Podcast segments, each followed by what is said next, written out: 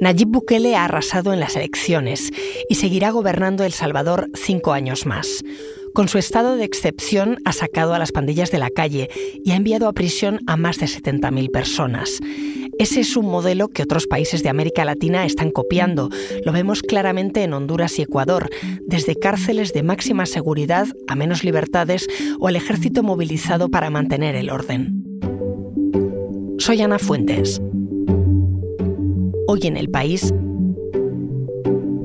así se expande el modelo Bukele en América Latina.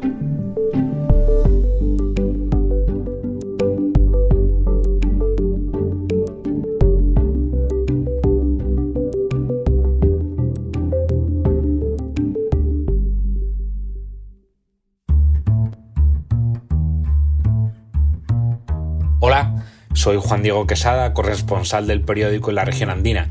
Estos días estoy como enviado especial en El Salvador para cubrir unas elecciones en las que Nayib Bukele no ha tenido rival. Su superioridad frente al resto de candidatos es abrumadora.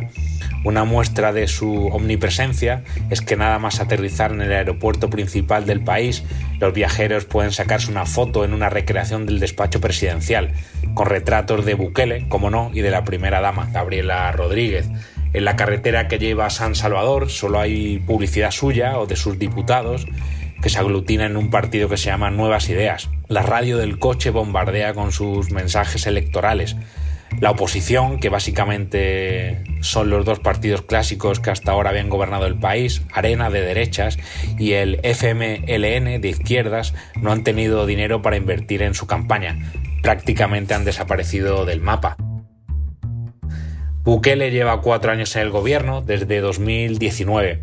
En estos años ha conseguido un poder casi total sobre los otros poderes del Estado en marzo de 2022, y aquí vamos al asunto principal, después de un fin de semana sangriento con 76 asesinatos, decretó un régimen de excepción que continúa a día de hoy. En este tiempo ha encarcelado a más de 70.000 personas, un número excepcional en un país de solo 6,3 millones de habitantes. no hay un tan solo ejemplo en la historia de la humanidad en donde un gobierno ha desarticulado 70.000 terroristas sin una tan sola baja civil. Ahora mismo, para hacernos una idea, hay 100.000 presos. Su proyecto estrella, el que más ha publicitado, es el Centro de Confinamiento del Terrorismo, donde han aparecido los pandilleros atados, en fila, con la cabeza rapada, sometidos como ganado. Los criminales que atemorizaron a la población salvadoreña ya están pagando sus delitos en el Centro de Confinamiento del Terrorismo en Tecoluca, San Vicente. La verdad es que ha conseguido una reducción drástica de los homicidios en un país que llegó a tener la tasa más alta del mundo. Ha pasado de más de 100 por cada 100.000 habitantes a 2,4, una de las cifras más bajas de la región. Las dos principales pandillas, Mara Salvatrucha y Barrio 18, han perdido el control de los barrios que antes dominaban y donde tenían a la gente realmente aterrorizada.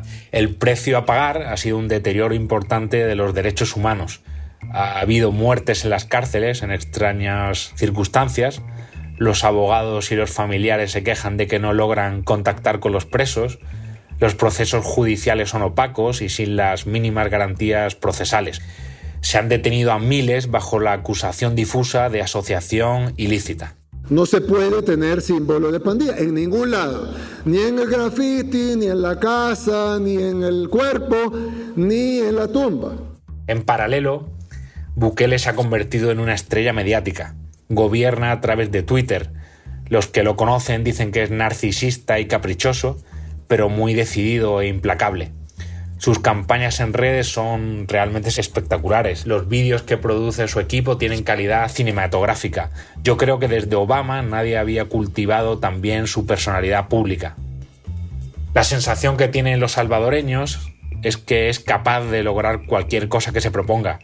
Por sus niveles de aceptación, que rozan el 90%, queda claro que antepone los logros en seguridad las libertades individuales puede llegar a entenderse en un país que durante décadas ha sufrido una violencia terrible. Otros líderes de la región han asistido asombrados al ascenso de este presidente de solo 42 años y han prometido imitar sus políticas de mano dura. Por ejemplo, Xiomara Castro ha intentado aplicar sin mucho éxito su receta en Honduras y en Ecuador ha dicho que intentará cortar la violencia que golpea muy duro a su país con políticas parecidas. Bukele está de moda.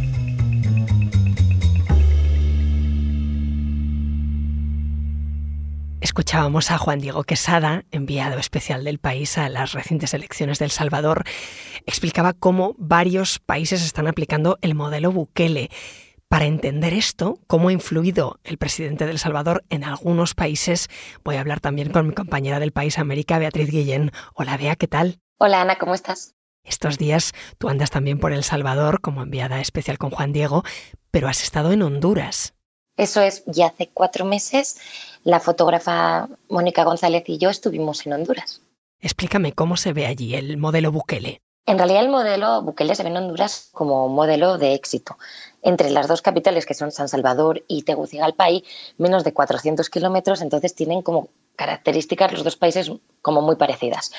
Los dos han liderado durante más de 20 años el ranking de países más violentos de América Latina y su población ha vivido con las pandillas, ¿no? sometida a las pandillas, que son Barrio 18 y la Mara Salvatrucha 13 que crearon un régimen del terror, extorsiones, asesinatos diarios, tenían controladas zonas enteras de ciudades de dentro del país. Y entonces, en los últimos gobiernos, primero Bukele en El Salvador y después Xiomara Castro en 2022, eh, empiezan lo que llaman la guerra contra las pandillas. Para controlar esa violencia, ese terror que describes. Eh, ¿Xiomara Castro imitó de alguna manera el estilo del presidente del Salvador? Yo creo que podemos decir que El Salvador fue la inspiración, pero no, en realidad no al principio, Ana porque Xiomara Castra fue elegida en enero del 2022 por un partido que se llama Libre, que es un partido de izquierdas, antimilitarista. Entonces, una de sus primeras medidas cuando llegó al poder, por ejemplo, fue quitar al ejército el control de las cárceles, que allá en Honduras son el cerebro de las maras, es como el laboratorio del crimen. Desde allí se dirigen los asesinatos, las extorsiones, los secuestros. Pero en diciembre de 2022, cuando llevaba menos de un año en el poder, hay un una crisis muy fuerte de extorsiones, protestas entre la población, de transportistas, porque la violencia estaba disparada. Entonces ahí Castro tiene que torcer el brazo y acepta instaurar lo que llama un estado de excepción para tratar de controlar la situación y es en realidad un estado de excepción que, que todavía sigue ahora mismo. Ahora me sigues contando, Bea. Enseguida volvemos.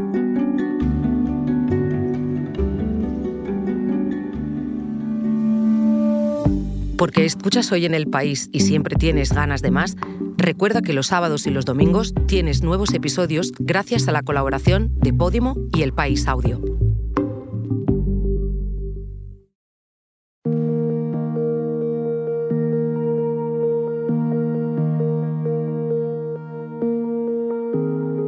Estábamos charlando sobre cómo en Honduras se están copiando algunas de las maneras de Nayib Bukele en El Salvador. ¿Cómo se aplicó ese estado de excepción? Porque en El Salvador ha habido graves denuncias de vulneración de los derechos humanos. Yo creo que ahí está la gran diferencia, porque el estado de excepción hondureño lo que nos decía todo el mundo es que es como un estado de excepción light. Si suspende garantías constitucionales, pueden detenerte sin orden judicial, entrar en tu casa sin orden judicial. Se instauró durante unos meses un toque de queda, sobre todo en ciudades como San Pedro Sula, que es de las más violentas, pero era nocturno. Entonces, en realidad, todo el mundo lo vivía más como una medida sobre el papel que real que afectara a la vida de la gente. ¿Y Castro tomó más medidas de control? Sí, ella ahí tenía movilizados a los militares, pues cuando había algún pico de violencia, pero yo creo, Ana, que esta es como la pieza más importante del puzzle, porque la presidenta no confiaba en el ejército, porque el ejército apoyó el golpe de Estado que sufrió su marido, Manuel Zelaya, que también fue presidente de Honduras en 2009. Entonces, ella seguía teniendo una gran desconfianza hacia los militares, entonces los utilizaba, los movía, pero seguía sin devolverles la joya de la corona, que es el control de las cárceles. Y esto era así hasta que llegó el 20 de junio de 2023. ¿Y qué pasó ese 20 de junio? El 20 de junio hay la mayor masacre de la historia reciente en una prisión de mujeres. Es en la cárcel de Támara, que está como a una hora de Tegucigalpa. Es el el único penal de mujeres en todo el país. Entonces dentro hay que hay unas 800, viven tanto las mujeres que pertenecen al barrio 18 como a la Mara Salvatrucha 13. Entonces, a primera hora del 20 de junio, durante un pase de lista, las mujeres del barrio 18 encañonan a las policías, les roban las llaves, les roban la lista de presas y salen con, con fusiles, con machetes, con gasolina a matar a las mujeres de la Mara Salvatrucha 13 y a todas las que se cruzaron en su camino. ¿no? Entonces, durante una hora tienen como una vía libre para matar porque no entró ningún agente de seguridad. Asesinan a 46 y queman todo un módulo de la prisión donde, donde decenas de mujeres pues, mueren calcinadas. Entonces, una matanza entre pandillas en pleno régimen de excepción es como la gota que colma el vaso. Entonces, Castro se ve obligada por la presión de empresarios y de la ciudadanía a devolver al ejército el control de las cárceles, destituye al ministro de Seguridad y también a una decena de funcionarios. Entonces fue cuando tú fuiste a Honduras. Yo estuve en Támara un par de meses después de la masacre. Pudimos hablar con algunas mujeres que habían vivido aquello y seguían sin recuperarse sobre todo porque la matanza en el fondo no cambió nada. Ahí dentro siguen viviendo juntas las mujeres del barrio 18 que iniciaron la masacre, que mataron a las mujeres y también las mujeres de la Mara Salvatrucha que sobrevivieron a la agresión y el resto de presas, en lo que es una bomba de relojería. Entonces, además también en esas fechas, Castro, en una medida que trata de ser popular, que imita claramente a Bukele es cuando anuncia que va a crear una prisión en una isla para aislar por completo a los pandilleros. ¿Aislarlos en una isla? Sí, de hecho ya la han elegido, se llama Islas del Cisne, está en el Caribe, como unos 200 kilómetros de tierra de Honduras, es casi un día en barco, está, está deshabitadas, pero son también, están protegidas porque son un paraje natural por las especies de animales que viven allí, pero el gobierno ha dicho que va a utilizar una antigua pista de aterrizaje para construir ahí la cárcel.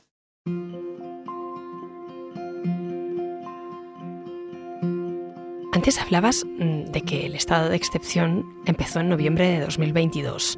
Ha pasado más de un año. Eh, ¿Qué conclusiones se pueden extraer? Mm, ¿Hay menos violencia?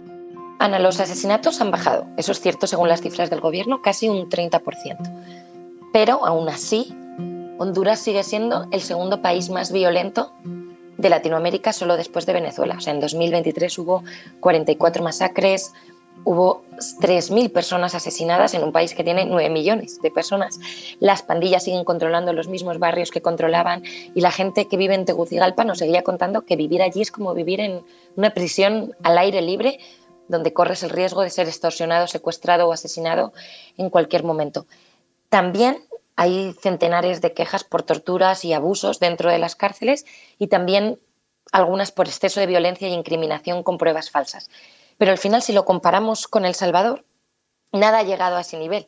Ni la vulneración de los derechos humanos, ni tampoco han conseguido desmantelar a las pandillas. Entonces, en Honduras, aunque Castro sigue insistiendo, porque el régimen de excepción ahora mismo sigue vigente, sigue sin haber conseguido resultados de ningún tipo. Vea, voy a hablar con Carolina Mella, que es la colaboradora del país en Ecuador, para saber cómo y por qué allí también se está aplicando el modelo Bukele. Gracias. Gracias a ti, Ana.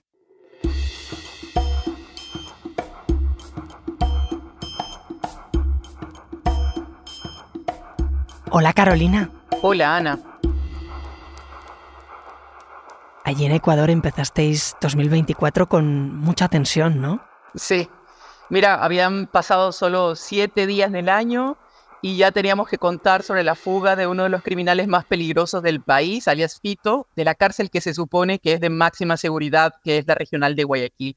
Y en solo horas, la presión militar se dio en las cárceles, desató eso un caos en varios centros penitenciarios que exigían que no se trasladen a varios presos a otras cárceles, secuestraron a 170 personas que trabajaban ahí, entre guías penitenciarios y funcionarios administrativos, en total fueron siete cárceles donde hubo amotinamientos y como todo lo que pasa en las cárceles escala sus muros hasta las calles, comenzaron las explosiones de coches bombas en distintas partes del país, sembrando un terror, hasta llegar a tomarse un canal de televisión en vivo y en directo, un hecho sin precedentes que además terminó en la declaratoria del presidente Daniel Novoa de decretar un conflicto armado interno contra 22 bandas criminales a las que etiquetó como terroristas. ¿Y cuándo dirías que empezó a hablar el presidente Novoa de Bukele? Pasó pocos días después de asumir el mando, ¿no? El 6 de diciembre de 2023 exactamente. Tengo que ponerte en contexto algo, Ana. Novoa fue un candidato del que apenas escuchamos su voz. Parte de su estrategia de campaña, que al parecer funcionó, fue no tener muchas apariciones en la prensa. Entonces, poco se sabía, por ejemplo, de su plan de seguridad. Entonces, el 6 de diciembre, Novoa vivía su tercera semana en el poder cuando escuchamos su voz en una entrevista, donde se le preguntó cuál era el plan de seguridad. Y él dijo que había uno, e hizo la broma de que no se lo cuente a Fito, el criminal que un mes después se le fugó de la cárcel. Es la misma gente. Son los mismos diseñadores, son las mismas compañías, es la misma gente. Es cooperación israelí. Incluso en esa entrevista dijo que este modelo de cárceles no nació en El Salvador, sino que se instauró primero en países asiáticos, en México, y dio mucho más énfasis en la idea de que ahora lo va a tener Ecuador. Y es un plan que estaba antes de esto que me contabas, eh, que Novoa llamaba conflicto armado interno contra las bandas. Eh, sí, se supone que esto es parte de un plan llamado Fénix, ¿no? Del que hasta ahora no sabemos de qué se trata exactamente porque no ha dado detalles. Solo ha dicho que se va a armar a la policía con la mejor tecnología, con equipos de máxima eh, seguridad, pero hasta ahora mismo tampoco eso se ha visto. Estamos ejecutando el Plan Fénix en todo el país mediante las Fuerzas Armadas y la Policía Nacional. Es el inicio de un urgente saneamiento del sistema penitenciario ecuatoriano. ¿Qué papel va a tener el ejército? Uno muy importante, Ana. A diferencia de lo que hizo el anterior presidente, Guillermo Lazo, que fue respaldar las decisiones de la Policía Nacional, Daniel Novoa le ha entregado ese mismo poder, pero a las Fuerzas Armadas. Mira, las Fuerzas Armadas eh, en este momento es la institución más creíble para los ecuatorianos, según una encuesta de perfiles de opinión. Tiene un 75% de credibilidad, incluso por sobre el propio Estado, y mientras que la policía tiene alrededor de un 45%. Eh, la presencia de los militares en las calles está condicionada a este decreto que te decía, este decreto de excepción que se termina en marzo. La pregunta aquí también es, ¿Qué pasará después de que se termine? ¿Gobernará Daniel Novoa con estado de excepción? Bueno, así también, ¿no? Como lo ha hecho eh, Nayib Bukele. ¿Y qué factura además pagaremos después todos los ecuatorianos por entregar la seguridad a las Fuerzas Armadas? ¿Tú dirías que el presidente Novoa admira a Bukele, al presidente de Salvador? Mm, creo que es un poco complicado responder aquello, pero, pero sí veamos algunos hechos, ¿no? Por ejemplo, Novoa intenta mantener la, suficiente distancia de Bukele para que no lo relacionen con una figura autoritarista que en Ecuador eso causa mucho temor, sobre todo entre los más jóvenes. Y lo suficientemente cercano para emular a Bukele en cómo controlar las calles y las cárceles con mucha presencia de militares y policías e incluso también la manera como se muestra, ¿no? Siempre quiere resaltar esa imagen de presidente joven, valiente, seguro, igual que Bukele, ¿no? Y usa hasta las chaquetas de cuero cuando anuncia temas de seguridad. Pero una, última entrevista que dio hace poco eh, Daniel Novoa eh, fue más concreto también en esa distancia, porque dijo que se diferencia de Bukele en no querer cambiar la constitución para mantenerse en el poder y que él prefiere aplicar el modo Novoa, que no sabemos cuál es ese modo todavía, y, aunque al parecer lo quiere hacer con los diseñadores de Bukele, ¿no? ¿Crees que la gente podría aceptar incluso mm, cesión de sus derechos por la seguridad? Si se mantiene lo que está pasando en este momento, que se ha contenido la inseguridad en estas últimas semanas con los militares en las calles, y con la popularidad eh, del presidente, si logra sostenerla como lo tiene en este instante, que es de más del 80%, probablemente la gente lo aceptaría. Gracias, Carolina. Con gusto.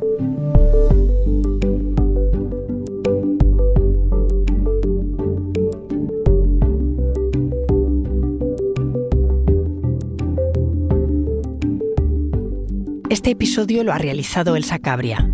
La grabación en estudio y el diseño de sonido son de Camilo Iriarte y Nicolás Chabertidis. La edición es de Ana Rivera y la dirección de Silvia Cruz La Peña. Yo soy Ana Fuentes y esto ha sido Hoy en el País. Mañana volvemos con más historias. Gracias por escuchar.